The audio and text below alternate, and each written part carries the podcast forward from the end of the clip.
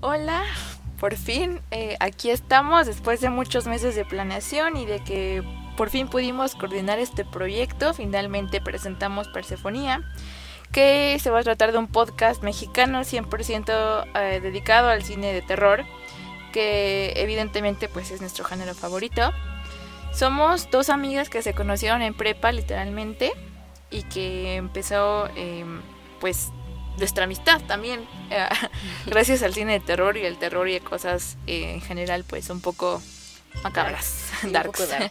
sí, em, nos conocimos en prepa y pues no fue hace tanto eso, pero tampoco fue tan reciente.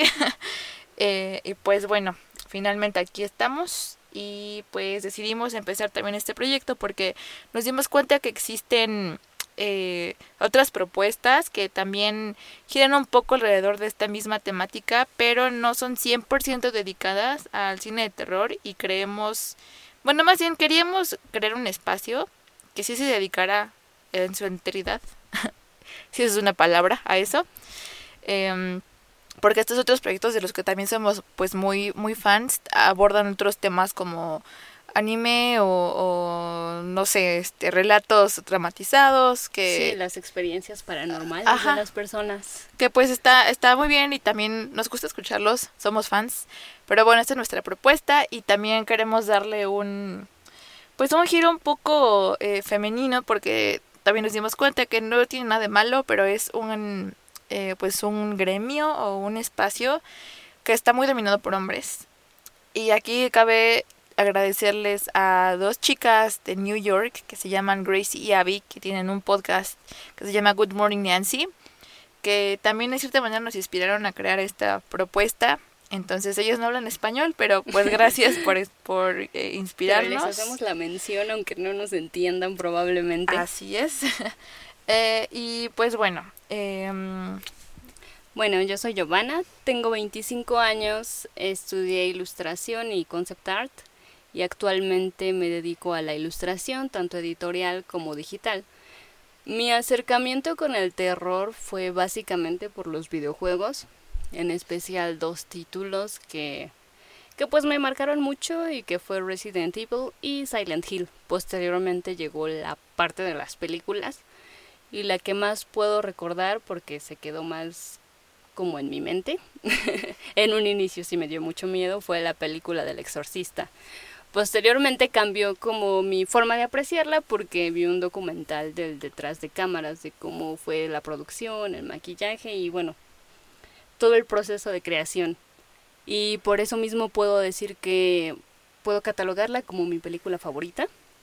Y si tuviera que elegir un personaje favorito del género, yo creo que sí sería Regan o Leatherface.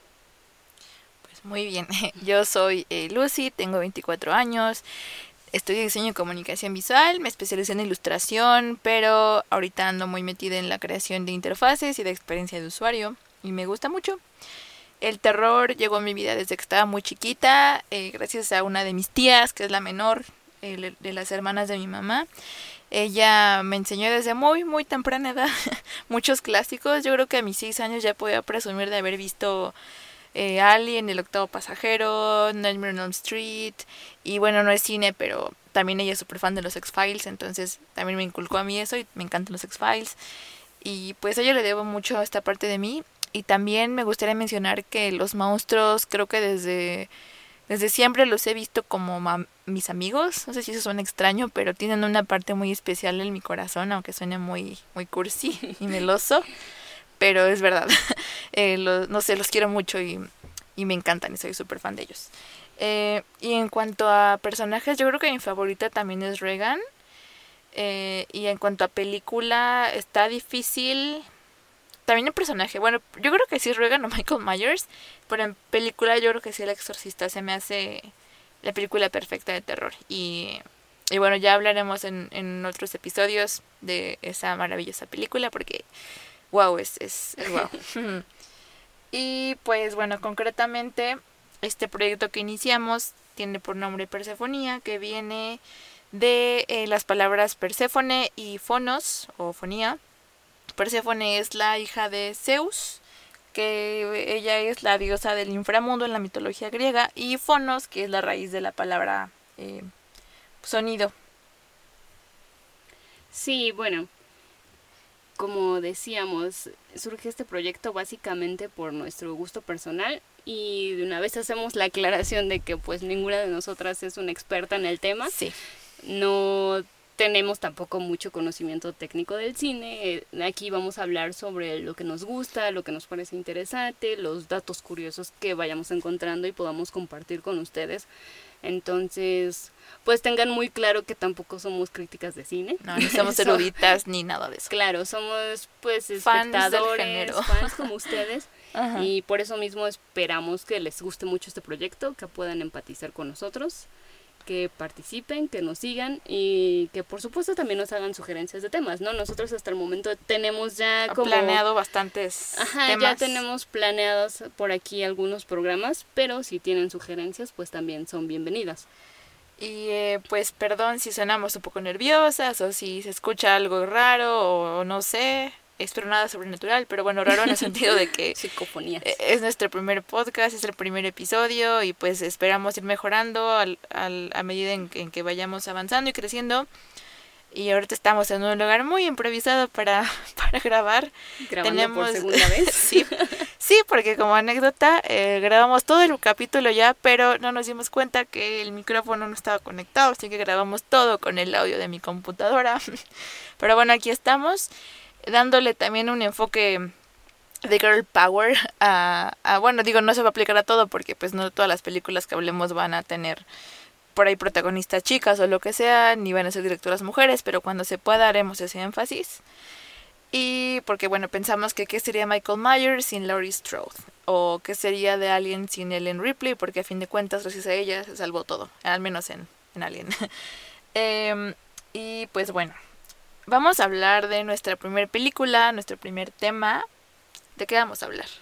Pues para esta primera ocasión toca Hereditary y Que cómo le pusieron en español y te pone de malas. El legado del diablo, porque no sé, ¿por qué hacen eso? Son siento que son traducciones que en lugar pues de ayudar te alejan, Perjudican. Sí, te perjudican, pero sí, bueno, el legado del diablo como la conocemos en español. Em, posteriormente voy a dejar por qué me molesta este punto y por qué pienso que no es una buena traducción, pero bueno. Pasando a los datos técnicos de esta película, el director es Ari Aster y curiosamente esta es su ópera prima, es su debut como director y para empezar eso ya es un dato impresionante, ¿no? Bueno, como elenco tenemos a Tony Collette, Alex Wolf, a Shapiro, a Ann Dowd y Gabriel Byrne, distribuida por A24 y bueno, Eh, pues tuvo una buena recepción eh, de la crítica y en cuanto al público, pues hay opiniones divididas, es lo Sí. que hemos visto, eh, pero concretamente a nosotros nos parece una película excepcional, está terriblemente bien hecha, bueno, muy bien hecha más bien, no es terrible, es- está muy muy buena, está increíble de verdad. Eh, la película fue estrenada el 21 de enero del 2018 en el Festival de Cine de Sundance en la proyección de medianoche y ahí tuvo muchas, muchos, muchos buenos comentarios, como debe de ser. Sí, bueno, antes de comenzarles aclaramos que, que pues parte de este programa es intentar como hacer un análisis de la película, de la historia, de los detalles, por lo tanto sí vamos a mencionar spoilers, o sea, vamos a tratar de no narrarles la película con lujo de detalle, pero sí va a ser necesario mencionar pues elementos de la película, entonces Una trama, la sinopsis. Claro, si no la han visto y no quieren como enterarse de nada antes de verla, pues sí los invitamos a que nos escuchen mejor después de verla. Sí. Pero bueno, para los que ya la vieron, pues esperamos que este programa les ayude como a complementar ya la perspectiva que tenían, el criterio o pues sí, la, la idea que ya tenían de esta película. Y pues bueno, Sí, porque a fin de cuentas, pues cada quien la va a interpretar como, como mejor le convenga, como crea. Encontramos muchas interpretaciones que también nos ayudó a, eh, pues, a un poco completar las nuestras. Y es una película que creo que da ahora, eh, pues, pie a mucha interpretación propia y a, te deja pensando bastante, bastante. Eh, y pues bueno, esta película comienza con, eh, pues, una familia muy tradicional, la familia Graham la mamá Annie, que es interpretada por Tony Collette, como ya les comentó Giovanni en la ficha técnica, el papá, eh, dos hijos, el niño mayor y la hermanita chiquita. Eh, bueno, no tan, ni tan chiquita, pero bueno, ella. Eh, Charlie, que es la niña que vemos en el, en el trailer, que es un poco engañoso, pero ya hablaremos de eso. empieza en que pues tiene una pérdida familiar.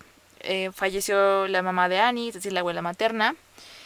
se ve que están preparándose para el funeral de la abuela, se alistan, pasa el funeral, en el funeral la, la, hija Annie da un speech sobre pues su mamá, ahí nos enteramos que estaban un poco alejadas, que su relación no era la mejor. Em, y pues bueno, ahí se ve la gente que está como dándole sus respetos a la señora difunta. Se ve que incluso lo menciona Annie que no sabía que su mamá era tan popular.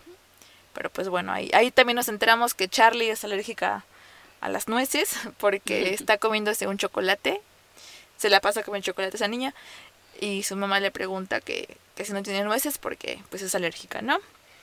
Em, y bueno, em, después de eso...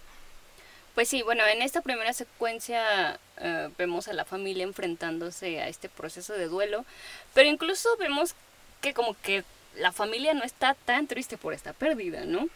De hecho, la película comienza con el hijo mayor siendo despertado por el papá y el hijo como que ah, no tiene muchas ganas de ir al funeral no se ve tan de la afectado. abuela. O sea, ninguno de los miembros de la familia se ve como pues decaído o, y hasta donde yo recuerdo ninguno de ellos llora por la abuela. Entonces también ese es un dato interesante. Ese y el que pues Annie se da cuenta de que su abuela tenía como muchos amigos ya a la hora de, de pues la ceremonia. Y también aquí conocemos que Charlie es una niña que está muy en su mundo todo el tiempo. Porque la podemos ver que va a todos lados con su libretita dibujando. Sí, dibujaba muy, muy creativa, era muy creativa. Sí, era, es una niña muy creativa y bueno, su familia le tiene como un cuidado muy especial, están al tanto de ella como todo, todo el tiempo, ¿no? Así es. Y bueno, después de este funeral, como yo creo que es muy natural, eh, la, la, hija, es decir, Tony Colette, es decir, Annie, va a ver las cosas de su mamá, a ver como que qué encuentra, supongo que igual de cierta manera nostálgicamente, aunque no fuera tan cercana, pero pues digo, a fin de cuentas era su madre. Sí, como que de algún modo le, igual y le gana la culpa, ¿no? Sí, claro. De no tener una buena relación. Con su mamá, claro. Entonces está viendo sus pertenencias y encuentra una carta, como una notita, disculpándose, no recuerdo qué es exactamente, pero dice algo así como que algún día entenderás todo, porque tiene sentido, te quiere tu mamá, ¿no? Entonces, también ahí volteé la cámara y em, ahí es la primera vez que me espanté, porque se ve el, el fantasma, supongo, el espíritu de la mamá. Se ve súper creepy porque está sonriendo allá en una esquina, está oscuro todo y dices, ay, no sé, a mí sí me dio como cosa. Eh, y bueno, ahí también empezamos a ver el proceso de, de duelo de Annie. Sí, aquí es donde pues le cuesta aceptar que sí le afecta perder a su mamá y es por eso que ella recurre a un grupo de ayuda en donde pues van varias personas en situaciones similares y ahí es donde Annie eh, comparte otro detalle importante de su familia que es que por cuestión de herencia su familia ha muerto por desórdenes mentales por así decirlo o sea, hasta donde recuerdo su papá dejó de comer.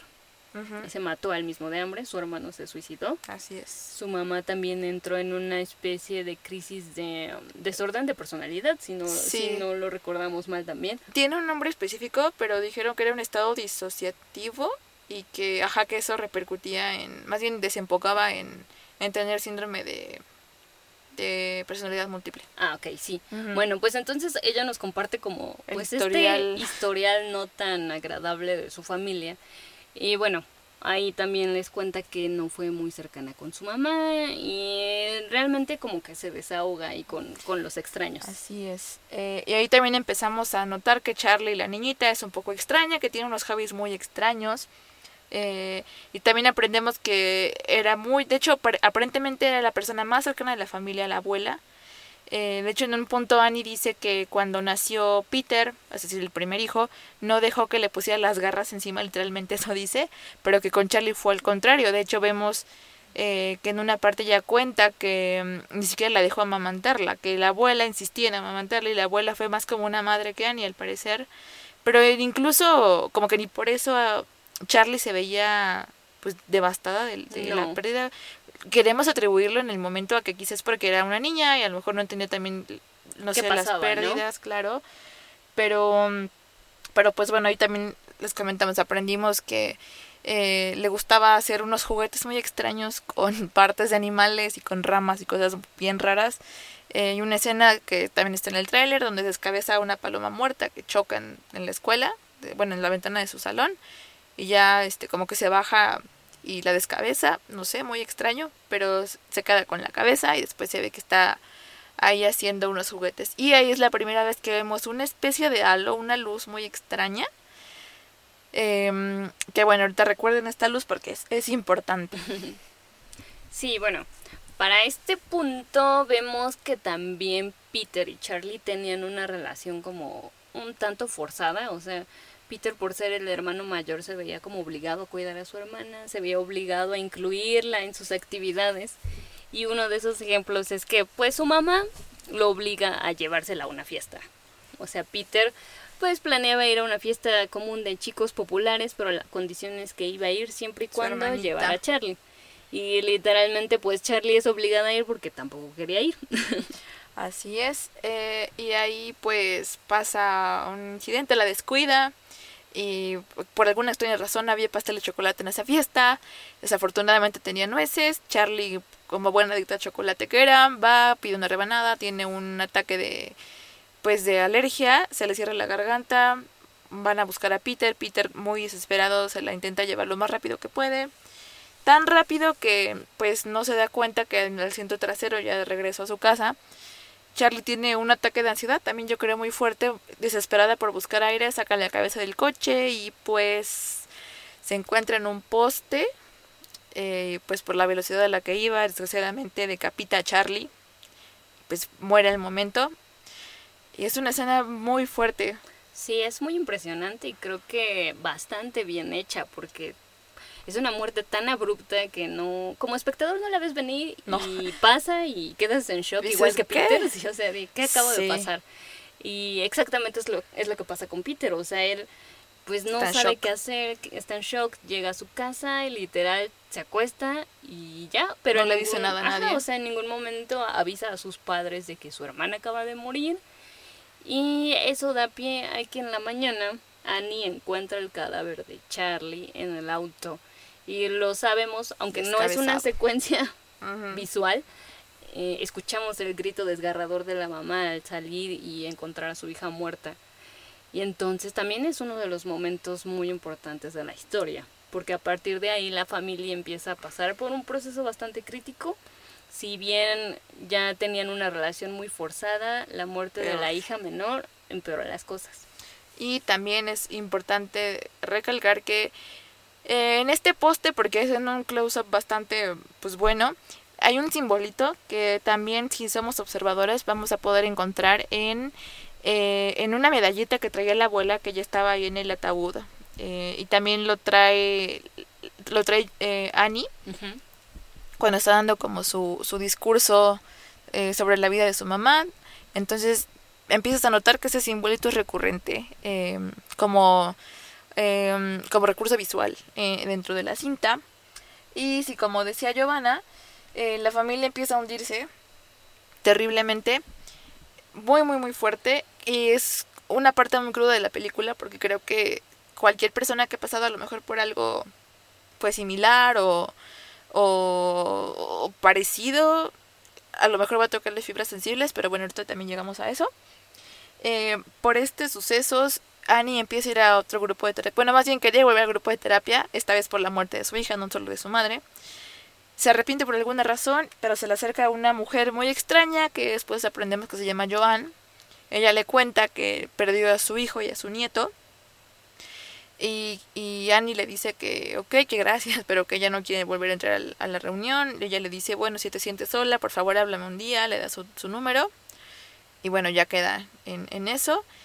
Eh, y después de eso, eh, me parece que es cuando se encuentra por casualidad a Joan, ¿no? Sí, como... Bueno, Annie es artista, ¿no? Olvidemos mencionar eso. Es Annie artista. es artista Hace miniaturas. Y se dedica a hacer miniaturas, eh, pues ya sea, pues sí, hasta donde podemos ver está haciendo como la ciudad en miniatura, de hecho si no recuerdo mal. Sí, se ven como varias locaciones. Y tenía un proyecto como para un museo, no sé. Sí, estaba, la, una galería estaba a la espera de pues una de sus entregas.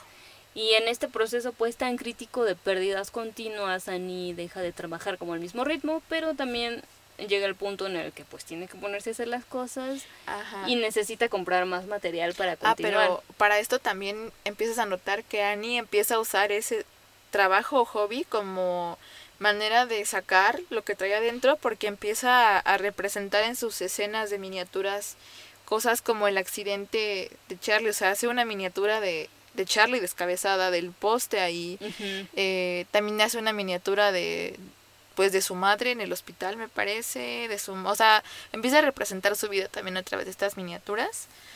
Eh, que también es como la manera en que ella lidiaba pues con, con su dolor y con, con la pérdida, ¿no? Sí, pero para este punto también ya era una persona muy inestable. Sí, ya, estaba muy mal. Eh, es importante ahorita que mencionas que recreó como la muerte de su hija en miniatura, porque cuando el esposo ve esto ya empieza a sospechar de que Annie no está bien, o sea, ya empieza como a, a preocuparse por su salud mental.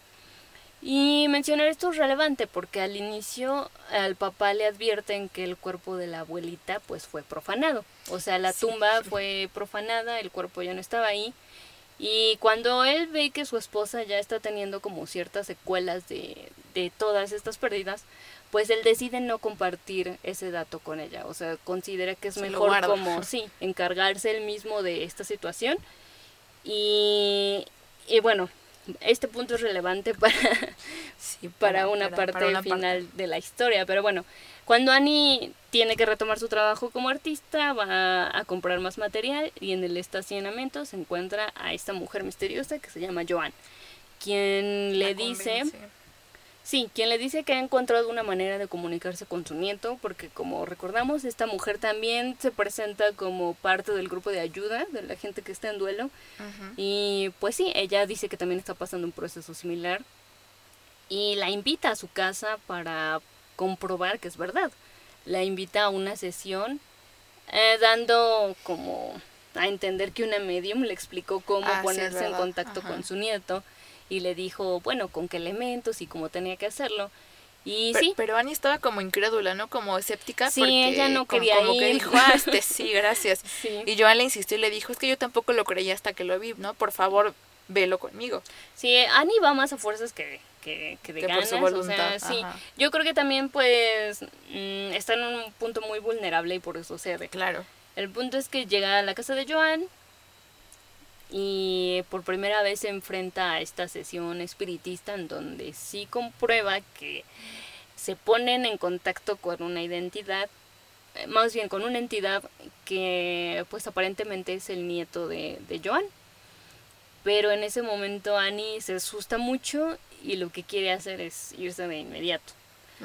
y, pero le dice cómo hacerlo. Le dice, todo lo que tienes que tener es un objeto que perteneciera a tu hija y, un vínculo ajá, un vínculo emocional y algo que sirva como tu pues supongo que el mejor comparativo sería como el ¿cómo se llama? El, en la Ouija el ojal. Ay, no bueno, lo que para algo que funcione, porque fungiera como el sí, no, como el, lo que te diera respuestas, pues.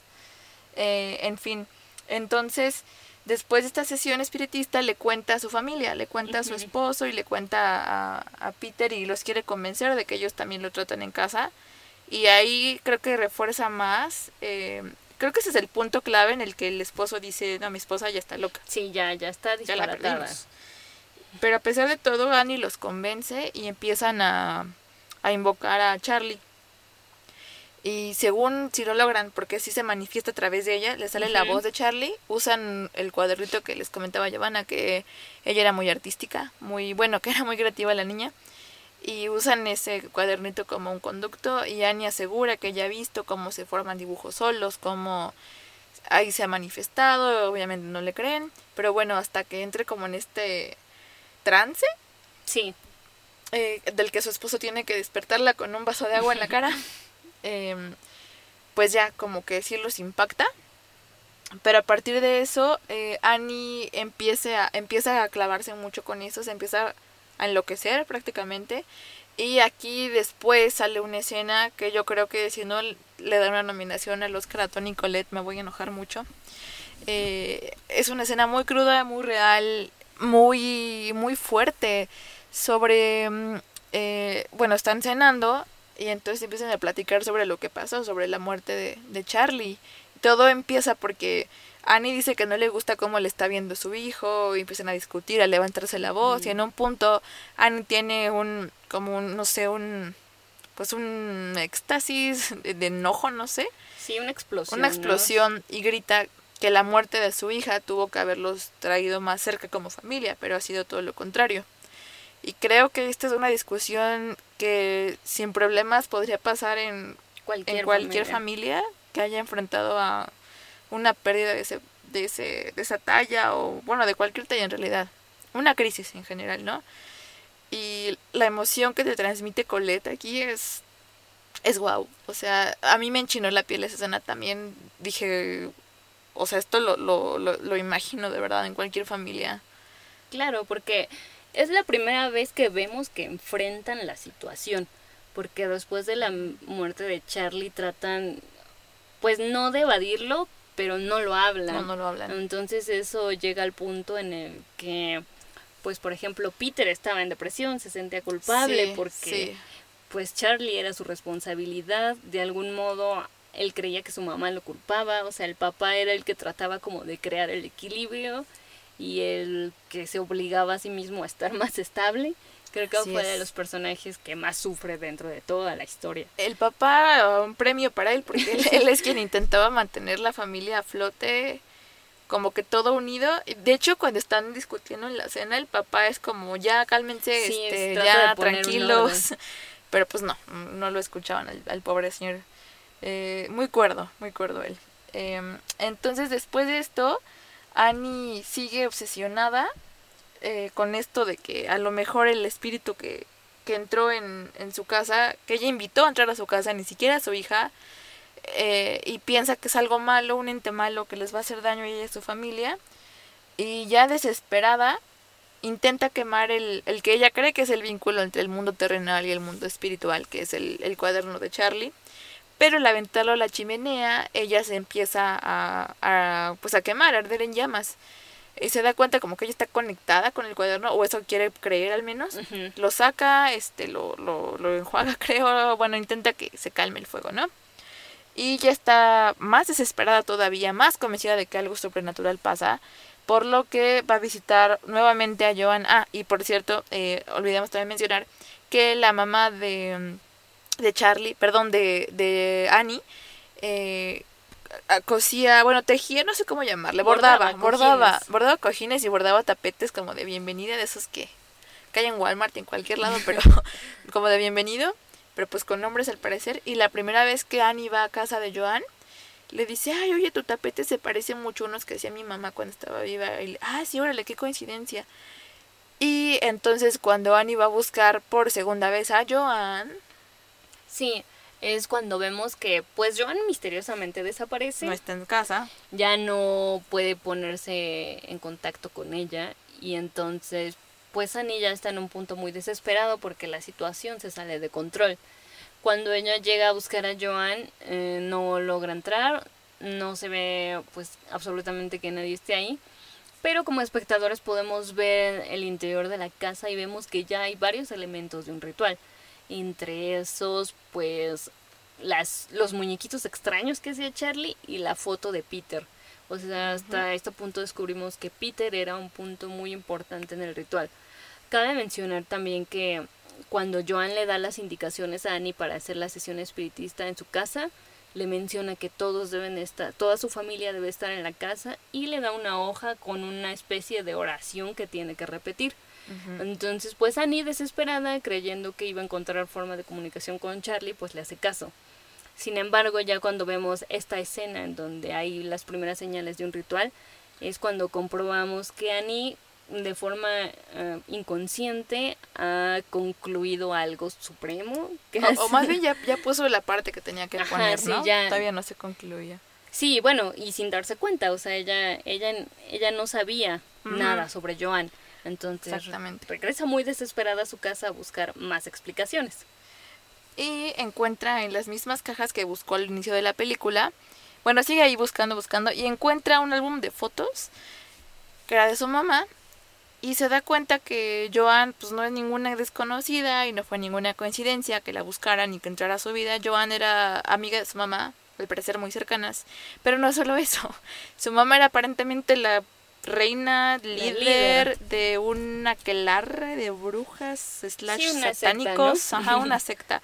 Y hay fotos muy extrañas que ahí me taladraron el cerebro un poquito. Hay una donde está la, la viejilla como vestida de novia y le están aventando monedas de oro y nada más de acordarme otra vez me espantó porque no sé, es muy mal Es una viajante foto, esa foto. muy perturbadora. Sí, muy extraña. Y encuentra también un libro eh, sobre un demonio llamado Paimon, que pues bueno, es parte también fundamental de esta historia y también les vamos a contar un poquito sobre Paimon en un momento.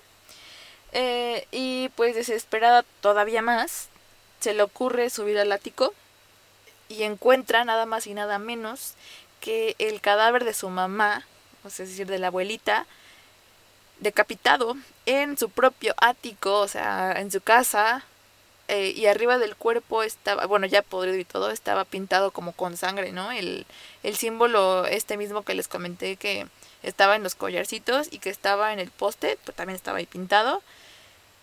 Y ya con moscas y todo horrible, ¿no? Entonces Annie todavía, eh, pues más eh, mal viajada, ya en un estado mental muy, pues muy quebrado, yo creo. Se baja y todavía tiene como el, pues el coraje, encuentra todavía como un poquito de, de claridad para decirle eh, a su esposo lo, lo que estaba pasando. Ah, bueno, y en este mismo momento pasa que su hijo Peter está en la escuela y tiene como un, pues un ataque, ¿no? Eh, pues sí, bueno, es que para este punto el ritual ha comenzado, ¿no? Sí. Esas señales que vemos en la casa de Joan y en donde Peter ya es parte de este plan, pues ya están surtiendo efecto y eh, son las consecuencias que sufre Peter en la escuela. Lo vemos actuar raro, lo vemos estamparse a sí mismo con el pupitre. Sí, se O rompe la nariz al suelo. ujú, Ya es un punto en el que él ya está siendo usado como un instrumento. Entonces mandan a llamar al papá y tiene que ir a recogerlo. Al llegar a su casa es cuando Annie decide contarle lo que ha encontrado en el ático. Pero para este punto su esposo ya no le cree mucho. O sea, cuando ella le explica que su mamá está en el ático, que era el motivo de un mal olor que ellos habían percibido Ah, es desde verdad. antes, pues su esposo va más ya como por hacerle un favor que porque de verdad pensara que Para es darle real. el avión. Entonces el esposo va y efectivamente descubre que sí, ahí Ahí están los símbolos, sí está el cadáver, pero lo que él piensa es que ha sido su esposa quien ha creado todo eso. Sí, le dice, seguro fuiste tú, tú pusiste ese cuerpo ahí, a mí no me engañas. Y pues Annie le sigue rogando como que le crea y entonces le dice, o bueno, Annie ya desesperada yo creo, en un punto le dice, mira, pasó esto el otro día con este cuaderno que era de Charlie, yo creo que es como el vínculo que mantiene esta ent- entidad que yo invité a nuestra casa. Intenté destruirlo, pero no pude. Yo creo que si lo intentas tú, ya se va a poder. Se despide de él como que dando pauta a pensar que ella va a morir, que ella se va a Sí. incendiar, que hasta ahí llegó. Pero pues eh, el esposo sigue sin creerle y Annie de hecho se despide, le dice que lo ama todo esto. Y cuando avientan el cuadernito, pues la sorpresa es que no se quema Annie, se quema el señor. Y ahí, Claro. ahí muere el, el pobre papá de, de los niños, el esposo de Annie. Y aquí pues también todo sigue caída abajo. em, porque al despertar el pobre Peter encuentra eh, pues el cadáver de su papá calcinado. Y la mamá, bueno, Annie yo creo que ya, ya estaba prácticamente poseída. Sí. Sí, para este punto ya la mamá no es Ya más no es Annie. una mamá. No, ya no es Annie. ya está en busca de Peter y eh, Y Peter sube al, al ático. Sí, él trata Pensó de, que era buena idea. de escapar de ella porque está claro que quiere atacarlo. Buscando un refugio, sube al ático y es cuando él también descubre estos elementos raros. Pero ya no está el cadáver de la abuela. No, ya no está el cadáver de la abuela, ya hay Pero- más personas. Pero hay viejitos desnudos. Sí, ya hay personas de la sexta que están pues esperando el momento y ve a Annie colgada en el ático. Sí, esa es otra escena. Ahorita igual hablaremos un poco en nuestro análisis de las escenas que nos parecieron más, más fuertes. Esa escena también está muy pues muy, no sé, muy impactante porque... Es incómoda. Es incómoda, sí, porque ve a su propia madre colgada en el techo, degollándose a sí misma con una cuerda de, piano, ¿verdad? Dices que es de piano. Y tú vas escuchando... Ah, otra cosa que también muy a resaltar de esta película es el sonido, pero ahorita ya les hablaremos de eso. El sonido cuando se va cortando el cuello es también súper mal viajante. Y yo creo que en desesperación Peter, tanto impacto de ver a estos viejitos desnudos y de ver a su mamá, a su matándose. mamá matándose, él salta por una ventana y cae en el, eh, pues en el pasto, ¿no? Entonces eh, queda inconsciente unos minutos y ya cuando despierta voltea a ver a una tipo casita del árbol que era de Charlie y que de hecho cuentan que cuando Charlie estaba viva ella solía subirse a... Bueno, no cuentan, sí se ve en la película. Ella le gustaba dormirse ahí y su mamá le regañaba y le decía, no, es que te vas a enfermar porque hace frío y te va a dar neumonía. Y pues cuando despierta, ve, ve a esta gente desnuda que va como camino ahí, pero sobre todo ve al cuerpo de su mamá sin cabeza, flotando. Hacia la casita. Hacia la casita y subiéndose a esa casita. Entonces él se despierta, se para y se va hacia esa casita también. Sí, bueno, para el punto en el que en el que Peter se levanta, pues ya nos da a entender que no es Peter. Hay algo raro ahí. Sino más bien eh, ya ha sido como Charlie, ¿no? Por el sonido que hacen, si recuerdas. Ah, sí, también hace hablamos ese, de ese sonido. Hace ese sonido característico con la boca que Charlie hacía, entonces ahí entendemos que no, algo así. sí, que Peter deja de ser Peter. Sí. Entonces, mientras él va acercándose hacia la casita, a un lado, a los costados empieza a ver más gente desnuda que, que le sonríen. Y al momento de subir ya a esta casita del árbol vemos toda una ceremonia de bienvenida. Una de las cosas que más me impactó y que se me hace increíble son los cadáveres de su mamá y de su abuela haciéndole reverencia. Y vemos otras cuantas personas desnudas haciéndole reverencias y Joan está ahí también dándole la bienvenida. Justo porque, o sea, están, están los cuerpos de la mamá, de la abuela, decapitados en posa de reverencia y están adorando a un maniquí que tiene la cabeza de Charlie. Ah, porque tampoco eh, comentamos eso en el momento, porque comentaremos en un momento, que eh, como comentamos que Charlie es, quedó decapitada la cabeza cuando la encuentran tiene muchas hormigas y es una escena también bien fuerte. A mí también me impactó mucho, me causó, no sé, esa escena me costó digerirla, la verdad. Eh, es un muy buen prop, es muy, muy buen dummy. Eh, ah, yo aprecio mucho el maquillaje FX en las películas, por cierto. No lo dije en mi presentación, pero soy súper fan del maquillaje FX.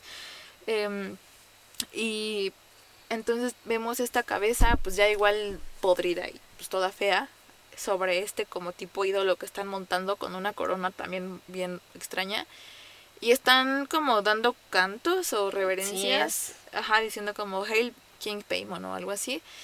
Y está Joan recitando como que es el inicio de la era de Paimon y que ya corrigieron el cuerpo em, que erróneamente le dieron, como que el cuerpo enfermo o algo así dicen. Y que ahorita está el huésped donde debería estar, que es un, pues un varón sano, sobre todo bueno, bueno hombre. Em, y como que ya es la hora del reinado de Paimon, ¿no? Y ahí termina. Y tenemos mucho que analizar sobre esta película, bueno, mucho que, que decir. Eh, ¿Qué te pareció a ti esta película? Pues bueno, en general eh, me parece una gran historia, pero ahora sí voy a explicar el punto que tengo en contra de la traducción. Es que al llamarla el legado del diablo, creo que pues predispone, a la gente a, lo que puede o no ver. Al poner el diablo, pues de inmediato lo relacionas con posesiones o con casas embrujadas, este estilo. Sí, sí, sí. este estilo común que ya vemos en las películas actuales. Entonces, creo que la razón de los comentarios divididos es esa, porque pues mucha gente vio ese título en el cine y tal vez esperaba una película de ese tipo, pero en realidad no lo fue. O sea, esta película es un tipo de terror muy peculiar que más allá de pretender asustarte, te cuenta una historia muy perturbadora, algo similar al estilo de la bruja, por ejemplo, ¿no? Que también mucha gente tuvo una opinión bastante, bastante dividida. Entonces, Para mí la primera observación y más queja que observación es la traducción. La traducción. Pero bueno, otra cosa que me gusta bastante es que no es una película pretenciosa, o sea, no abusa de los elementos visuales ni de sonido para espantarte intencionalmente. Yo creo que es más lo que no puedes ver, lo que y lo que imaginas es lo que te perturba más, ¿no? Como mencionábamos, eh, la secuencia en donde Annie se está cortando la cabeza con una cuerda de piano, al momento en el que su cuerpo se separe de su cabeza ya no podemos verlo, pero se escucha un sonido muy claro, entonces... Sabes eh, que ya se sí, descabezó. Sabes que ya se cortó la cabeza, entonces ese tipo de detalles son como los que se me hacen muy muy importantes y muy relevantes. Y bueno, una de las cosas más curiosas es que hay varios elementos que te dan a entender que todo es un plan. Y lo puedes concluir ya hasta el final, pero una de las secuencias con las que empieza la película es haciendo como un close-up a la habitación de Peter, Ujú. desde una de la maqueta de miniaturas que hace Annie. Pero esa Luego es, es la casa real. Pero es la casa real. Ajá. Esa especie de guiño te da a entender de que alguien está en control de la situación. Y pasa varias veces, también pasa cuando Annie está como construyendo estos sucesos, sobre todo el accidente, que por el símbolo que podemos apreciar en el poste sabemos que no fue una casualidad que Charlie muriera. Entonces, eso me gusta, que, que la película de algún modo te va dando pistas de que todo es un plan. Repito, tal vez no lo percibes a la primera vez, lo vas concluyendo ya hasta el final, pero, Pero todo se va armando Pero todo va teniendo bien. sentido, sí. Otra cosa que me gusta es que te hace plantearte constantemente qué va a pasar. Quién, pues, de algún modo es el culpable o quién se relaciona más con este misterio del culto. Y eso pasa porque no es una historia tan lineal. Entonces creo que la narran de una forma muy inteligente que hace que como pues espectador estés mm, pues a la espera de ver qué, qué es lo que sigue, ¿no? Que descubren. Y otra cosa que personalmente me gusta mucho son pues las escenas extrañas que te pueden incomodar. La forma en la que se aparece la abuela, la, la forma sí. en la que vemos por primera vez a una persona de la secta que es un hombre desnudo en la Ah, oscuridad. también. Ajá. O sea, Sonriendo. Ajá, sí, sonriendo. O sea, como que cosas igual en las que no se esforzaron mucho por hacerlo ver como paranormal o, o físicamente deteriorado. Simplemente con este elemento de la oscuridad y poca iluminación, creo que sí te logran incomodar bien. Bastante bien. Y los personajes se me hacen pues muy bien construidos. O sea, cada uno tiene una personalidad como muy peculiar. Y vemos muy buenas actuaciones. Mm, Pues una vez más yo sí puedo eh, de- mm, destacar a Tony Collette. Porque Se lleva hace la un- película. Hace un trabajo increíble. Sí, bueno, todos hacen Bueno, un todos se llevan la película. Pero ella es como de los más importantes. Sí, sí, justamente. Eh, a mí eh, me impactó para bien, mucho para bien en muchos sentidos. No era lo que pensaba, pero no por eso significa que me decepcionó, todo lo contrario. El trailer es engañoso, muy engañoso. Yo creí que era algo como onda de que la abuela estaba conectada, o sea, bueno, es que sí te contaba con la niña, pero te lo plantean en el tráiler como que la abuela no se ha ido, Sí, como que la abuela era el ente. Por el ahí, ente ¿no? por ahí, ¿no? Ajá, exacto. Eh, pero pues no. Y bueno, para mí es una, la- una de las mejores películas de terror en los últimos años. Eh, de verdad, de las mejores, yo sí me atrevo a decirlo. Creo que es una película también difícil de digerir porque te puede tocar fi- fibras emocionales personales que em, no sé qué es. Que yo creo que pocas películas logran. Más si son de terror, la verdad más aplaudo muchísimo que no haya jump scares, porque en las películas más recientes de terror, como de estos últimos años, creo que es un recurso del que se abusa demasiado, demasiado, demasiado, demasiado. Ya hasta me molesta que existan los jump scares en películas Sí. y que exista esta an- anticipación y no sé. Entonces, para que una película te espante sin jump scares y te deje como tan mal viajado, yo creo que, que es porque es, es, es muy buena. Eh, creo que, bueno, yo sí siento que salí un poco como drenada de la película, con una sensación un poco pesada. O sea, satisfecha porque me parece una gran película, pero pues sí medio afectada. Em, yo siento que te tienes que preparar un poquito para verla porque te puede afectar de ciertas maneras, pero creo que es importante no ir a verla esperando pues algo como The Exorcist o algo como El Conjuro o algo como no sé, este no sé, Anabel, porque seguro hay gente que que sí aprecia a. Anabel. este um, creo que es mejor ir a, irla a ver con la mente en blanco, si, si es posible, abiertos a ver una película con un storytelling fantástico, con imágenes de horror más allá, eh, no sé, de, de algún monstrillo por ahí. Eh, creo que también el sonido es algo muy destacable, como comentábamos. El sonido es pieza clave, creo, para esta película. Está increíblemente bien cuidado y da pauta a muchas, muchas, muchas cosas en esta película. Em, y pues bueno, también vemos una influencia eh, fuerte de otras películas, que de hecho el director mismo sí, sí lo ha declarado abiertamente.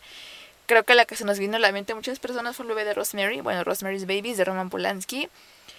Em, porque aquí quizá la, la misma variante que, que comparten ambas películas es este e, estos seres, bueno, en el caso de Rosemary, pues solamente fue una chica, pero en este caso, pues, una familia que sirvieron como peones o como, pues, una pieza más para un plan más grande que involucra al mal. En el caso de Rosemary, pues fue la, la madre del hijo del diablo. Ella no lo planeó, ella no lo decidió, simplemente pues sus vecinos viejitos satánicos y el, eh, la basura que tiene de esposo, pues la, la entregó para eso. Y en este caso ellos no tuvieron la elección, simplemente pues fueron parte del plan, parte de la descendencia que les heredó la abuela. Y pues fueron, eh, no sé, almas inocentes que fueron corrompidas pues por fuerzas malévolas o satánicas. Entonces a mí, pues yo soy muy gran, soy, soy gran fan de, de este terror de clásico, que igual ya tenemos más programas dedicados a eso. Eh, y sí se ve mucho la, la influencia que, que tiene em, estos clásicos sobre, sobre esta nueva pieza. Eh, y pues bueno, también el tema de los rituales satánicos, ¿no? Que el bebé de Rosemary también literalmente es una secta de, de brujos satánicos raros que, que también le comentaba a Giovanna fuera del aire que, que la escena final en donde están diciendo Hail King Paimon o el, el, no sé, el chant que hayan dicho, eh, me recordó el de Rosemary cuando ellos están diciendo algo así como que Dios está muerto, o Satán vive, entonces es no, no es lo mismo, pero sí es como parecido, porque a fin de cuentas están declarando que es la hora, la hora del mal, la era del mal, que ahorita ya el mal ya llegó a reinar, gracias a, a los vehículos que hayan tenido que usar. Y por ese lado creo que me recordó mucho. También me recordó un poquito la llave maestra, que ojalá no me odien por decir eso, porque a lo mejor, no sé ni qué rating tengan, Rotten Tomatoes ni nada de eso, pero la llave maestra con Kate Hudson siempre, bueno, esa la vi de chiquilla, entonces me marcó mucho en cuanto al tema de cambiar cuerpos y el vudú y todo eso. Y pues hasta donde recuerdo no se me hizo una mala película y pues está interesante y quizá no mucho que ver, también me recuerdo un poco La Bruja por la cinematografía, el nuevo storytelling, nuevo nuevo como onda de terror, no lo sé. Y ya para terminar en cuanto a esto que me recordó quizás un poco a mm, El sacrificio del siervo sagrado de Yorgos Lantimos, que igual es medio reciente esa película, que como que no te explican más allá el origen de, lo que pasó, o sea, de lo que causa eso, simplemente son sucesos que se están dando. Ni siquiera creo que es terror esa de Yorgos, pero es muy mal viajante, véanla, también se la recomiendo. Eh, y pues pues bueno, eh, no sé, ¿tú, tú, ¿tú qué más puedes decir sobre esto? Pues sí, yo creo que nos remite como a varias películas. Puede ser que por eso no va, va a ser difícil que pase como una película recordada así como El Exorcista, por ejemplo. Es que nos encanta, perdón por repetirla tanto. sí, pero pues porque no tenemos como un personaje como tan icónico, ¿no? Sin embargo, sí tenemos una, una situación muy icónica. Y bueno, yo creo que la razón por la que sí podemos ponerla como en un mundo aparte de las películas actuales que han salido sobre terror es porque tiene una forma muy distinta de contar las cosas, elementos que hemos visto ya muy característicos de A24 en otras películas, como bien lo mencionaste, La Bruja, It Follows también. It Follows. Te puede recordar un poquillo. Y, y es por eso, porque son películas que no recurren a una trama lineal o a esta a este planteamiento que ves. Y que usan metáforas, como habías comentado también lo de The Witch. Sí, o sea, que, bueno, no sé si llamarlo metáforas, pero al menos... Representación. Ajá, a mí me hizo The Witch y esta película me hicieron pensar en que el person del, uno de los personajes principales igual y estaba alucinando por completo, ¿no? Eh, en The Witch mi bueno, hablando un poco, mi conclusión es que igual y el final realmente no es el final, sino una alucinación del personaje principal. Y en esta película Mm, yo llegué a pensar que Annie era la responsable de todo lo que estaba pasando, ya que ya que ella había contado como su historial familiar de desórdenes mentales, ya que ella había contado que tenía ciertas alucinaciones también. Yo pensé que todo lo que estábamos viendo era como parte de una alucinación de Annie y pensé que esa podía ser como la conclusión, ¿no? O que ella es la que de verdad andaba haciendo todo y que de verdad ella no sabía que era ella misma. Ajá, sí, como que no estaba en control de su mente-cuerpo y pensé que podía ir por ese lado, ¿no? Por eso mismo digo que, que me gusta porque ya es algo muy característico de, de esta productora y me agrada que tenga una forma muy distinta de contarnos. Y fresca, sobre todo fresca. Fresca. También creo que podemos ahí agregar a, a Babadook, que ¿También? también después hablaremos de esa, de esa joya, que también es una gran película que pues creo que también ya ni no es ningún secreto que puede ser tomada como una gran metáfora hacia salud mental, bueno, a los problemas mentales más bien, la, depresión, eh, incluso el síndrome postparto, bueno, digo, ya no era un bebé el niño, pero de todas formas, pues está este monstruo, ¿no? Que consumía a, a la mamá. A la mamá, sí. Exactamente. Y que es una, es un recurso súper bien empleado, el monstruo, el libro y todo esto para, pues, emplear un poco esto de las enfermedades mentales. Pero bueno, ya hablaremos mucho más a fondo de Babadook en episodios futuros. Em, y pues bueno, también un poco más del lado del director, que ya somos super fans de él. Ari es, un genio, yo me atrevo a decir que es un genio. Esperamos que haga más cosas. Por favor, sí, y si es que las hace no hay que perderle la pista, porque es alguien creo que vale mucho la pena tener pues ahí vigiladito. Eh, él mismo, en sus palabras, describió que Hereditary es más que una simple película de horror. La intentó describir como una tragedia familiar que se convierte en una pesadilla de la misma manera en la que la vida se puede convertir en una pesadilla muy real cuando un desastre ocurre. Es decir, cuando pierdes a alguien muy cercano, cuando pasa una tragedia familiar, pues eso rompe tu núcleo, eh, tu núcleo familiar, tu núcleo como persona, dependiendo a lo mejor, no sé, perder a un hermano, que a una madre, que a un padre, que a un amigo, lo que sea, es, es algo que nos afecta mucho como, como seres humanos, creo que desde nuestros instintos más primitivos. La muerte sigue siendo un tema que da mucho de qué hablar y mucho material para muchísimas cosas, que sigue siendo algo desconocido para el humano como tal, que no sabemos qué pasa después de la muerte, nadie lo ha comprobado al 100%, pero sigue siendo un tema que es fascinante que yo creo para, para nosotros y que pues bueno es inspiración para muchas cosas. También él declaró que no sabe exactamente de dónde salió la inspiración ni la idea em, pues puntual, pero que definitivamente quería rendirle tributo al horror de los 60, como ya comentamos en lo de Rosemary. Eh, también quería fomentar una historia muy paciente, pero no lenta, que enalteciera a los personajes y que antes que cualquier película de horror, lo que fuera, quería que fuera un drama vivido, vivido, perdón, familiar. Y que los elementos de terror fueran secundarios, más bien que se fundieran con este drama familiar, pero que no fuera como lo principal, por así decirlo. Y él cree que es una película bastante triste, más que horrorífica, cree que es muy triste, ya que sobre muerte, sobre trauma, sobre una pérdida. Explica cómo una tragedia de esta magnitud rompe una familia de una manera de las, no sé, inimaginable. Y él piensa también que a lo mejor el acercamiento que Hollywood tiene hacia, digo, este no es cine hollywoodense, pero más bien que el cine tiende a representar las pérdidas o este tipo de historias eh, de una manera más rosa, en el sentido de que, ok, se pierde el familiar, lo que sea, pero a fin de cuentas uno sale adelante y hace algo lindo de esta pérdida. Pero este director cree que en la vida real, tristemente, a veces la gente simplemente pues no se recupera del dolor, jamás. Y yo creo que podemos, no sé, a lo mejor conocemos todos a alguien por ahí que, que comprueba un poco.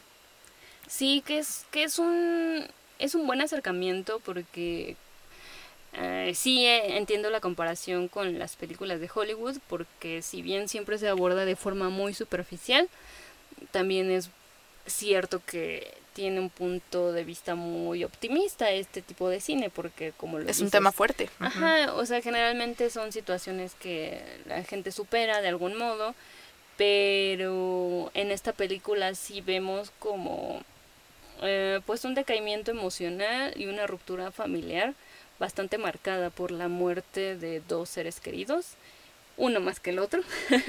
Así es. Y entonces creo que es algo que te puede hacer como empatizar mucho con la historia. Y, y sí, los elementos de terror quedan como en un punto secundario porque la mayor parte del tiempo tratas de entender qué pasa con la familia, ¿no? Sí, exactamente, tratas de entender cómo, eh, pues abordar su, ah, ¿cómo decirlo? No su dolor. Eh, digo, por ejemplo, nosotros somos muy jóvenes, así que pues no tenemos hijos. Y yo creo que perder un hijo debe ser de las peores cosas pues que le puede pasar a un padre, a una madre. De hecho, por ahí me acuerdo que una vez leí una frase que decía algo así como ningún padre debería sentir el dolor de enterrar a un hijo. Y pues también creo que te genera gran empatía, porque a mí, a mí me generó mucha tristeza. Yo me sentí muy mal por los personajes. Cuando ves la cara de Peter como sin vida, sin luz, de... Sí, porque se siente culpable, a mi hermana, exacto. O sea, de hecho, ya muy personal esto, pero cuando le conté a mi... Tengo una hermana menor y cuando le conté sobre la película un poco el drama, porque ella no, no es tan fan del terror, se espanta muy fácil. Y a mí la escena, o sea, bueno, lo, lo que genera que Charlie muera, que es la intoxicación, eh, como que me quedé pensando y pues sí ha habido ocasiones en las que digo, mi hermana no es tan chica, pero sí mi mamá como que me ha dicho, oye, pues no la dejes sola, cuídala. Entonces, como que me sentí... Identificada. no identificada, pero como que me proyectó un poquito y, dije, chin, si alguna vez me voy en una situación así, no, no me voy a hacer, güey, la, la voy a cuidar. O sea, si me lo piden porque pues nunca sabes, ¿no? nunca sabes que... No le voy a dar nueces. No le voy a dar nueces nunca. y eh, también al director perdón, retomando un poco el tema de, de Ari, también le preguntan directamente que si su familia alguna vez ha pasado por algo así. Em, y él contestó un poco ambiguamente, así que supongo que, que él también aborda pues temas sensibles personales ahí. Y él dijo que, que sí, que en efecto le pasó algo, no da mucha información. Y que él también piensa que cuando te pasa algo de este calibre, puedes acabar sintiéndote maldito o maldecido, no lo sé. Y en esta trama, con esta película concretamente, la familia no solo se siente maldito, sino que estaban malditos, de verdad, estaban malditos. en realidad estaban malditos. Y también vemos, un poco ya en cuanto a simbolismos y estas cosas, vemos que se aborda mucho esto de la decapitación. Digo, lo vemos en que Charlie muere decapitada, Charlie descabezando palomas. Eh, la abuela también el cadáver lo decapitan, Annie se decapita ella misma. Entonces es un recurso recurrente, muy recurrente diría yo. Eh, y aquí encontré una frase de un psicoanalista muy famoso llamado Carl Jung, que dice que la decapitación es la simbolización de la separación entre el entendimiento, es decir, la cabeza, del gran sufrimiento y dolor que la naturaleza nos inflige al alma. También encontramos que la decapitación es probablemente el recurso más popular entre sectas, sacrificios, etcétera. Sí, rituales. Rituales, ajá. Em, es muy popular. Aparentemente como que es su sistema de sacrificio más efectivo. efectivo y empleado. Exactamente. Y en cuanto a Paymon, pues Paymon existe, o sea, es decir, no fue inventado por la, película. la película. Paymon, ¿qué encontramos sobre Paymon? Bueno, es importante decir que toda la simbología que aparece en la película acerca de este demonio que, que bueno, como dijimos, no es un personaje inventado, es real. Si ustedes van en Google y ponen Paymon, les va a aparecer de inmediato este símbolo que, que ya dijimos que es recurrente durante toda la historia. Y bueno, hablando un poquito sobre este demonio, Paymon es uno de los reyes del infierno, uno de los más leales a Lucifer, y se dice que tiene 200 legiones. Como legión, hasta donde conozco la definición de forma muy superficial, debo admitir, eh, legión es un conjunto de demonios y bueno, se dice que este tenía 200, aunque unos dicen que 100. Y bueno, supuestamente cuando se aparece, ruge por un buen rato hasta que la persona que la invoca lo fuerza y entonces responde a las preguntas o a las peticiones que se le hacen. Entonces, bueno, es interesante ver que sí recurren a elementos, por así decirlo, reales y que los hacen parte de una historia y creo que lo hace un poco más perturbador. Así es, y además eh, es representado comúnmente como eh, un, una entidad que tiene cuerpo masculino, pero cara femenina. Sí. Y que va montado sobre un dromedario o un camello. Eh, y también es una deidad, o bueno, como no sé, un demonio que está muy estrecho o muy relacionado con las artes, con la, creatividad. Ajá, exactamente. Entonces, aquí hay dos cosas que podemos unir en cuanto a Hereditary. Uno, esto de que tiene cara de, bueno, que puede tener cara femenina, pero el cuerpo masculino, creo que aquí es imposible no hacer la, la unión de, de que tenemos a Charlie y a Peter. Peter. Ajá, entonces que el, el, cuerpo femenino que ya no servía y después fue el cuerpo masculino. Entonces tuvo, pues por así decirlo, ambas apariencias. Y en cuanto a creatividad, vemos que desde la abuela, que eh, creo que no me sé su nombre, creo que era Ellen, ¿no? El nombre de la abuela. Era tan malvada que no la. Que no recordamos. Bueno, eh, Ellen, eh, Annie y Charlie fueron tres generaciones de mujeres muy creativas. Muy creativas. La abuela pues hacía sus tapetes bordados. Ajá. Eh, Annie pues sus maquetas que estaban, estaban increíbles, la verdad. A mí me encantan Las, miniaturas y los, les hacía muy bien. Y Charlie, pues sus creaciones un poco bizarras, pero pues bueno, las hacía. Eh, y también haciendo un poco clic con esto de que Paymon está ligado con la creatividad y todo esto, pues es imposible no, no relacionarlo, ¿no? Que, que no es ninguna coincidencia que tuvieran un, un acercamiento creativo a ciertas actividades. Así también lo queremos ver. Eh, y bueno, yo también me fui pues cuestionando, como bien decías tú hace ratito, sobre qué era real, qué era alucinación, eh, como hasta qué punto Annie iba a ser responsable de todo o algo por el estilo debido a la cadena de enfermedades mentales que pues, se cargaba su familia. Y pues no fue así, pero creo que de cierta manera esta película también busca hacer un poco de referencia a esa herencia de lo insano, eh, porque ya digo, es algo científicamente comprobado que se te puede heredar una enfermedad mental desde generaciones de tus abuelos, lo que sea. Entonces, a, lo mejor, a lo mejor estoy esa interpretación mía ya muy personal, pero pues igual como Charlie, como Peter que ni la debían ni la temían, a lo mejor terceras generaciones que puedan heredar algún desorden mental por parte de sus abuelos o incluso generaciones antes, pues ni la deben ni la temen, pero ahí está ese, pues eso, eso ¿no? Ahí está. Y pues también mucha gente, creo que con justa razón, les llama demonios y son demonios que hay que batallar. Afortunadamente existen tratamientos, existen curas, pero pues no deja de ser una lucha difícil. Entonces creo que es, em, creo, no sé, más difícil cuando es algo hereditario, porque literalmente pasó de generación en generación. Claro, no, no eres responsable. No, no, no fue tu culpa, literalmente. Y creo que también refuerza, refuerza, no sé, un poco sobre lo que es la familia eh, la escena que comentábamos de la comida o cena familiar. Creo que es un avistamiento hacia nuestro núcleo, de dónde venimos, eh, las implicaciones de, de otras generaciones que nos toca cargar a nosotros, em, ese tipo de cosas. O sea, a lo mejor si te deja cuestionándote un poquito, ¿no? De, de dónde vengo, mi familia, qué trae cargando, qué es hereditario para mí, qué es hereditario para mi familia, y qué le voy a ir a dar yo a otras generaciones. O bueno, no sé, así también creo que lo, lo veo un poquito. Sí, claro, nada más que en este caso es algo muy malévolo, ¿no? Pero bueno, mm, entrando como en detalles de producción y ya haciendo acercamientos hacia las cosas curiosas de la película, encontramos pues varios elementos que queremos compartir con ustedes porque igual como lo dijimos son cosas que no percibes en una primera vez entonces, veamos cuáles son. Bueno, empecemos porque eh, hay cosas que a lo mejor no vimos en, en la toma o en el momento de estar viendo la película.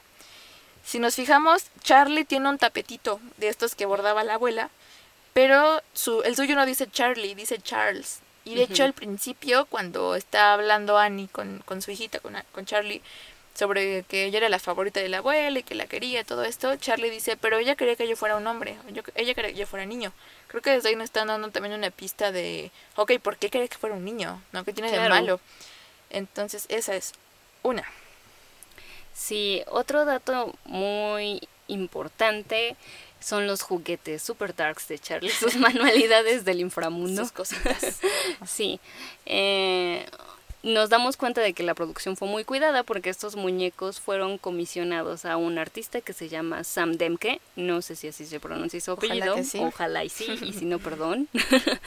Pero bueno, a este artista se le comisionaron 25 muñequitos, de los cuales solo 15 aparecieron durante la película. Y bueno, si a ustedes les interesa adquirir un, un adorno muy curioso para sus casas. Si se puede. Si se puede, porque no sabemos qué tan caro vaya a ser. Porque tiene un perfil en Etsy. Exacto, este artista tiene un perfil en Etsy y ustedes pueden comprar sus propias manualidades de Charlie. De Charlie, sus propias cabezas de paloma. De hecho, por ahí también leí que él hizo pruebas y que tenía cabezas de cuervo, de paloma y de conejo. Pero, ajá, pero como que lo más él creía que era, como que muy cliché que fuera un cuervo, por la oscuridad y eso. El conejo pues se le hacía más complicado que se lo encontrara urbanamente, a lo mejor como que hacía un, un conejo en la escuela en la calle. y la paloma le pareció lo más acertado porque pues es algo muy urbano que creo que cualquier lado que vayas a ver palomas, entonces por eso se fueron por la paloma. Eh, y también un poco sobre los juguetes, si somos observadores, vemos que en el ritual, o no recuerdo si lo comentaste, y si no, pues lo vuelvo a decir, que, que en el ritual de Joan, donde encontramos que tiene la foto de Peter y todo esto, tiene ahí los juguetes de Charlie, tiene ahí mm, la, la paloma, estos como, no sé, juguetes rarillos, los tiene regados en la mesa. Claro, ah, bueno, otra curiosidad que, que ahora sí es bueno mencionarla, entonces, pues curiosidad, teoría, más que nada, es que pues Charlie nunca fue Charlie es probable que, que Charlie nunca haya existido en el mundo terrenal como una niña, sino que desde su nacimiento solo haya estado eh, Paimon en el, Paimon en el cuerpo de una niña, exacto, que desde un inicio haya sido este demonio. Y creo que una forma de comprobarlo es que ella nunca fue una niña muy común, ¿no? eh, llegaron a mencionar que era un bebé que no lloraba. Ah, sí, que no lloraba. eso es muy raro, los bebés lloran mucho, entonces. Sí, sí, sí, sí. Entonces hay como que da más pie a pensar que... Sí, sobre todo porque pues eh, ya al, momento del ritual descubrimos que pues la misma Charlie hizo los muñecos que se iban a ocupar para el ritual. Exacto, entonces ya viendo todo eh, como de otro, otro ángulo, te das cuenta que que nada es un accidente, nada está al azar. es una coincidencia. Todo está construido perfectamente para llegar al punto máximo que es cambiar de vasija a, a Paymon, eh, a la correcta, a la que le correspondía. Entonces, pues por eso creemos que, pues, yo creo que incluso el nacimiento de Charlie, o sea, por algo también la abuela insistía en amamantarla. No, y sobre todo que, ¿cómo, cómo explicarlo? Que, que la mamá también pues como que no estuvo muy relacionada a Charlie, o sea, todo el tiempo fue la abuela, ¿no? Sí, todo el tiempo era la abuela, todo el tiempo era la abuela. Eh, ya está lloviendo, perdón si se escucha el granizo. la lluvia? eh, esperemos que no se escuche tanto, editaremos lo más que se pueda. Bueno, eh, también otro dato curioso es la locación. ¿Qué pasa con la locación? Pues toda está hecha dentro como de un estudio de sonido pues sí, un cuarto de sonido, toda la locación fue construida y el encargado de este trabajo fue Levis Goldstein. Y es importante mencionarlo porque el sonido es un elemento impecable. impecable e importante y elemental en esta historia, ¿no? Así es. Em, y bueno, también, eh, por ejemplo, eh, hablando del sonido, esta escena que les decimos que nos impactó mucho porque ni siquiera ves tal cual la, cabeza de Annie caer, la escuchas nada más. Para la decapitación usaron una gallina congelada. Sí. y em, que de hecho fueron creo que probando con varias cosas. Sí, fueron probando con varias cosas. Concluyeron que lo mejor era la gallina congelada, pero pues tuvieron que meterle mucho reverb y efectillos, tecnicismos que no lo sé. Pero bueno, llegaron a un gran resultado y también leí que decían como, oye, este, pero es que rebota mucho, pero oye, ¿cómo rebota una cabeza humana? No, ahora está muy lento, no, ahora va muy rápido. Entonces tardaron meses, me parece, para llegar a ese sonido, pero bueno, valió la pena totalmente el resultado. Claro, cuidaron detalles como muy pequeñitos bueno, pequeñitos para nosotros porque los percibimos muy rápido, igual y no los identificamos, pero otro detalle que se nos pasa a mencionar es que eh, Ari, el director, no quería que el sonido de decapitación de Charlie diera a entender que la cabeza se destruyó. O sea, Porque la cabeza es muy importante. Exacto, el equipo de sonido tuvo que encargarse para que el sonido del impacto se entendiera como solo un golpe fuerte, más no una explosión Del por cerebro y, Ajá. y cráneo. y ni todo. ruptura de cráneo ni nada, porque ¿Por qué? Porque pues este elemento de la cabeza iba a ser identificado por la mamá en la mañana y la cabeza completa también iba a ser parte del ritual, por lo tanto no podría No, no pueden darse ese lujo. Exacto, entonces pues parece algo muy insignificante, pero también algo que tuvieron que Y cuidar que mucho. tiene mucho sentido, claro.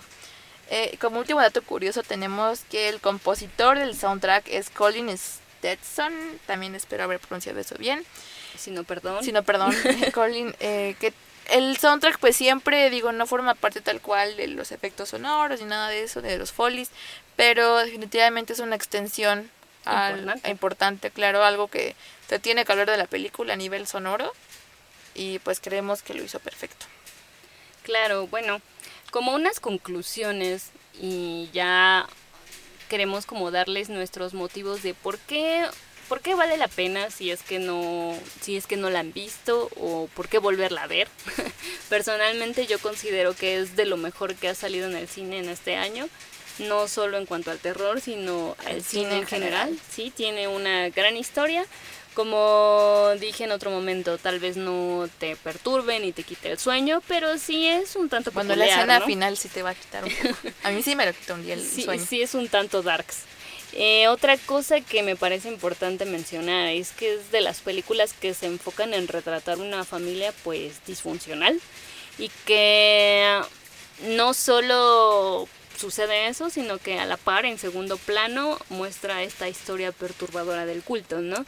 Y que en ningún momento compite una con la otra, sino todo el tiempo están como en equilibrio y una forma, una parte muy importante de la otra para concluir esta historia. Entonces, es. pues véanla. Y o véanla de nuevo. Véanla de nuevo, por favor, si es que ya la vieron. Y, y cuéntenos si encuentren algo que nosotros no. Exacto, sí, o sea, si van encontrando como con más cosas curiosas, sí sería Cuéntenos, interesante cuéntenos. saberlas.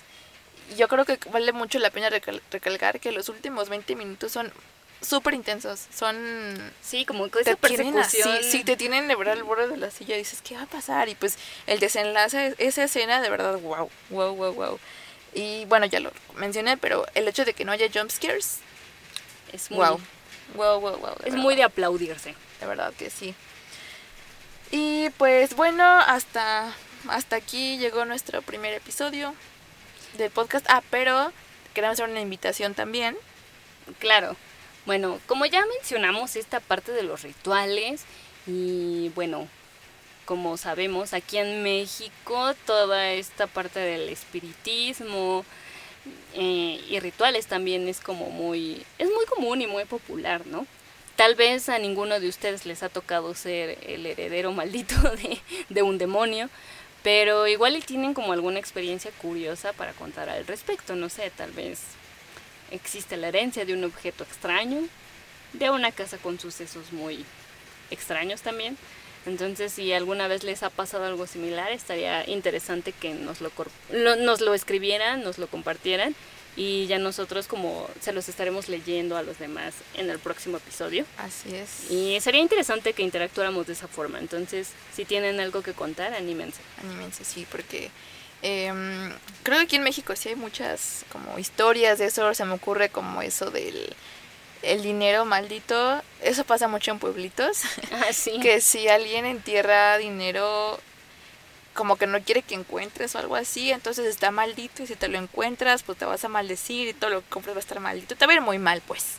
Claro. Entonces, tipo, digo, es algo hereditario también, ¿no? Bueno, por así decirlo. Porque se supone que creo que eso sí se pasa a tus hijos. Y también eso clásico de que, no sé, alguna abuela o bisabuela tuya que a lo mejor le traba la brujería y ya prometió hasta el séptimo hijo de no sé qué generación. Claro. Porque también eso es, o sea, bueno, no digo que pase, pero sí, Puede sí son, ser, ¿no? sí son cosas que se hablan al menos en, en leyendas urbanas o cuentillos por ahí de pueblitos. Sí, entonces si tienen uno, compártanlo con nosotros. Y bueno, también no nos vamos sin recordarles que ya tenemos redes sociales. Estamos en Facebook como Persefonía Podcast. Persefonía se escribe con PH en vez de F. En Instagram estamos como arroba Persefonía Podcast. Aún Twitter no lo hemos abierto, pero ya lo vamos a abrir. casi. Seguramente va a ser el mismo URL. Y eh, si nos quieren escribir, estamos como persefoniapodcast.gmail.com. Espero que les haya gustado mucho este episodio. Nos divertimos mucho haciéndolo. Y pues... ¿Dos veces? Dos veces. En nuestro próximo episodio vamos a hablar sobre mexicanos en el cine de terror. Porque pues, hay, hay bastantes y en, Hay en mucho talento por ahí. mucho talento que nos pone muy en alto y no solo en actores, hay directores, maquillistas y pues de muchas generaciones en realidad. Va a estar muy interesante. Claro, entonces si se animan, compártanos sus historias, síganos, estén al pendiente de nuestras noticias, nuestras actualizaciones. Igual iremos compartiendo cosas del medio que vayan saliendo Claro, públicamente, ¿no? noticias y así. Entonces, gracias por acompañarnos y Hasta nos vemos a la próxima. Bye.